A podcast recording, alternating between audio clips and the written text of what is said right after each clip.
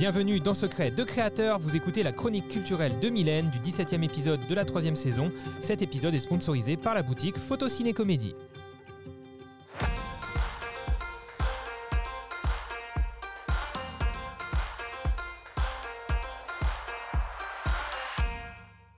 Ça y est, les paysages commencent à changer de couleur et à se parer d'orange et de doré. L'automne est bien là.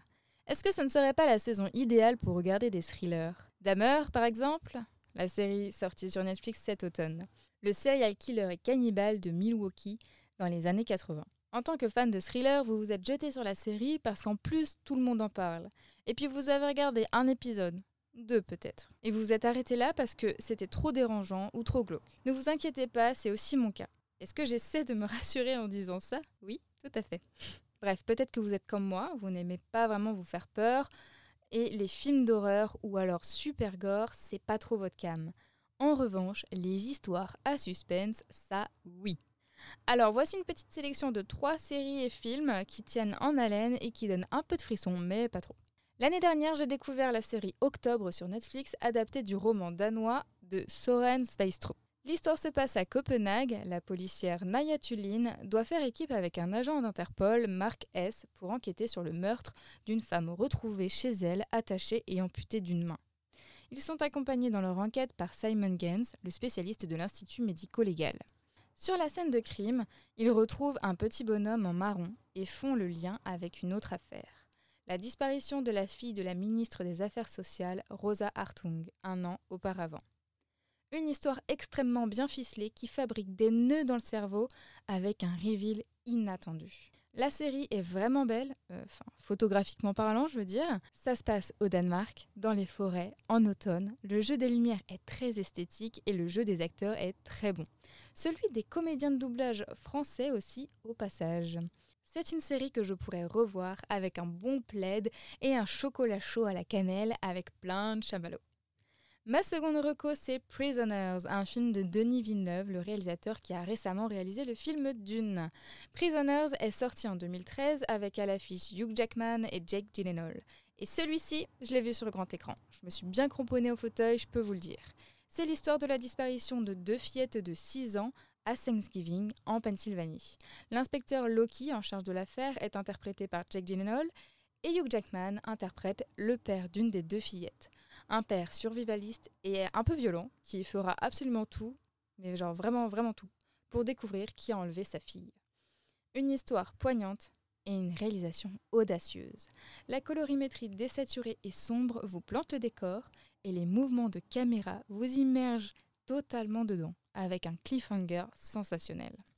Je termine avec un autre film, The Guilty, d'Antoine Foucault, dont le personnage principal est aussi joué par Jake Gyllenhaal, mais je vous assure, c'est pas fait exprès. Jake Gyllenhaal interprète le rôle de Joy Baylor, un inspecteur de police relégué aux appels d'urgence. Tout le film se déroule le temps d'une matinée. Il va recevoir des dizaines et centaines d'appels plus ou moins sérieux, jusqu'au moment où il reçoit un appel d'une femme, Emily Lighton, en danger, apparemment victime d'un kidnapping. Le film est un presque huis clos, 90% du film est centré sur le personnage de Jake Gyllenhaal au centre d'appel. Il va tenter de sauver la jeune femme en ne faisant confiance qu'à son imagination, son intuition et son téléphone.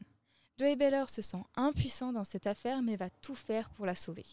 Un film à suspense constant jusqu'au moment où tu lâches le fameux Mais non Un peu comme dans Octobre, la série dont je vous ai parlé juste avant. L'histoire est vraiment prenante et elle retourne encore une fois le cerveau parce que les apparences sont souvent trompeuses. Pour la petite anecdote, le film a été tourné pendant la pandémie et lors du tournage, le réalisateur Antoine Foucault était positif au Covid. Il a donc dirigé l'équipe du film à distance dans un camion à quelques mètres du plateau grâce à des talkie-walkie, des moniteurs, des ordinateurs, des caméras. Enfin bref, c'est un peu Inception euh, du réalisateur dans l'histoire de son film finalement. Alors, quel prochain thriller accompagnera votre chocolat chaud cet automne? Merci Mylène. T'as as regardé euh, Damer, nous on a tenu, enfin moi, enfin Mylène continuerait bien la série bien sûr, mais moi j'ai tenu un épisode pour l'instant et j'ai du mal à me plonger dans un deuxième. Je sais pas si eh ben, j'en suis exactement au même point. Ah d'accord, moi ça m'a tellement stressé. Euh, la façon dont c'est réalisé, filmé, etc. C'est, enfin, c'est incroyable. Euh, l'acteur est très bon aussi. Enfin, moi j'étais tellement mal à l'aise. Je, je, passe pas un bon moment en fait. Non mais il faut dire que le premier épisode, on l'a regardé, on en mangeait. C'était très difficile de manger. Ouais, c'est vrai que c'était dur de manger. Ouais, c'est le truc qu'il faut pas voir quand tu manges. ouais. Donc, euh, bien sûr, j'encourage toutes les personnes qui nous écoutent à commencer cette série parce qu'en termes de réa, d'acting et tout, et même d'image, de, de photos, c'est quand même euh, très, très, très. c'est ouais, Elle fait polémique aussi euh, par rapport. Parce qu'en fait, les victimes, enfin, les, les, familles des victimes n'ont pas été au courant que la série se faisait.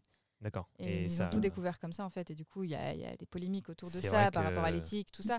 Et il y a des gens qui vont sur aussi le, euh, l'immeuble, enfin ils vont voir l'immeuble où il habitait Damer et euh, maintenant il a été détruit, mais il y a eu des photos de gens euh, qui sourient devant. Ouais, j'ai trouvé l'immeuble.